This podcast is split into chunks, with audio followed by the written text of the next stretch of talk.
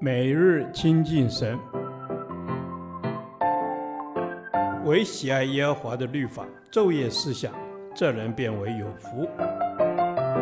但愿今天你能够从神的话语里面亲近他，得着亮光。民数记第十四天，民数记十二章一至十六节，毁谤。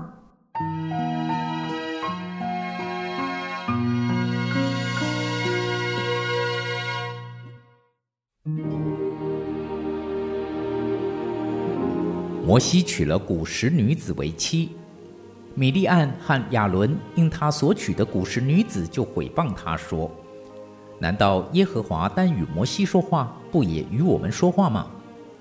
这话耶和华听见了。摩西为人极其谦和，胜过世上的众人。耶和华忽然对摩西、亚伦、米利暗说：“你们三个都出来，到会幕这里。”他们三个人就出来了。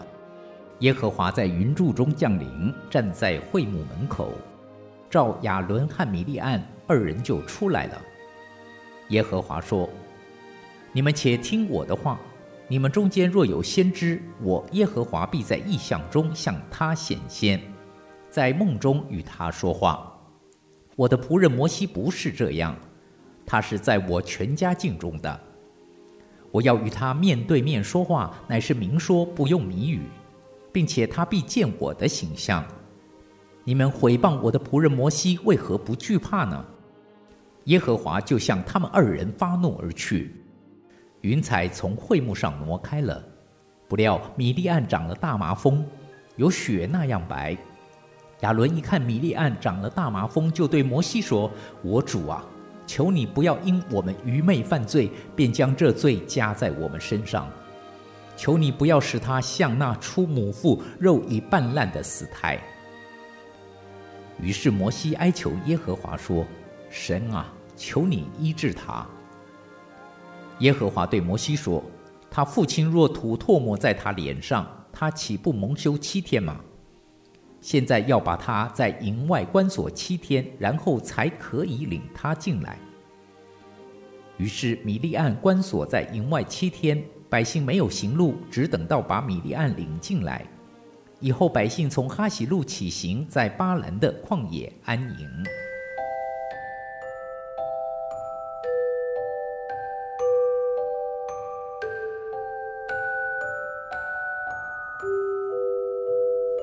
诽谤的背后是轻看。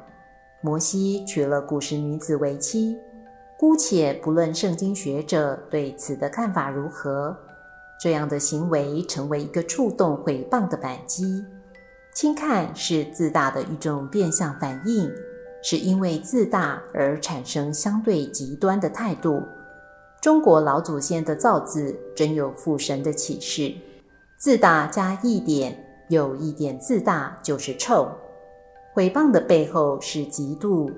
米利暗和亚伦回谤摩西说：“难道耶和华单与摩西说话，不也与我们说话吗？”话语中酸味十足，如同酒发了酵就成为醋一般。嫉妒是自卑的相对产品。一个人若向神失去了信心，就失去了自信。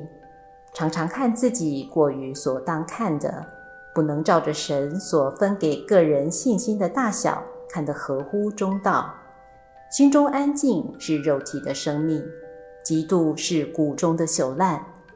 毁谤的背后是抗拒权柄。毁谤的话，耶和华听见了。第三节说，摩西为人极其谦和，胜过世上的众人。谦和就是顺服权柄，直到大水泛滥，主仍坐着为王。古人谚：“职棒莫如自修。”许多时候自己出头，自我辩护，互相攻讦，耶和华神就掩耳不听。当人谦和俯伏，耶和华就听见了；当人静默自省，不说话，神就说话了。耶和华说：“你们且听我的话。你们中间若有先知，我耶和华必在异象中向他显现，在梦中与他说话。我的仆人摩西不是这样，他是在我全家境中的，我要与他面对面说话，乃是明说，不用明语，并且他必见我的形象。你们毁谤我的仆人摩西，为何不惧怕呢？米利安抗拒权柄的结果是长大麻风，有雪那样白，像那出母腹肉已半烂的死胎。后来依着亚伦的悔改，摩西的哀求，米利安被关锁在营外七天，百姓也受到影响，没有行路。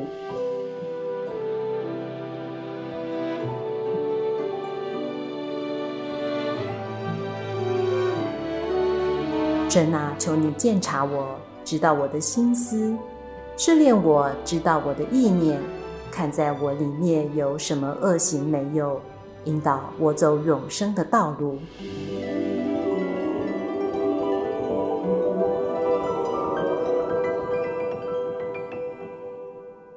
导读神的话，诗篇一百三十九篇。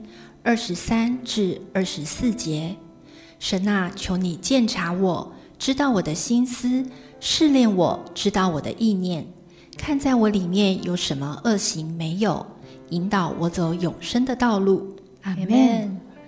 主啊，我感谢你，谢谢你是鉴察万事的神，你深知我的心思、我的意念和我所想的一切。主啊，愿你来鉴察我。看在我里面有什么恶行没有？是否讨你的喜悦？求你为你名的缘故，引导我走永生的路。阿门。是的，主啊，求你为你的名引导我走永生的路。求主光照我们里面那些隐而未现的罪，好叫我们能够洁净自己，寻求你的面。阿门。主啊，是的，求你鉴察我的心思意念，光照我生命的光景。在我生命中有什么不讨你喜悦的事？有什么事得罪了你，成为我和你关系的拦阻呢？主啊，求你启示我，引导我，弃绝一切的恶行，回转跟随你。阿门。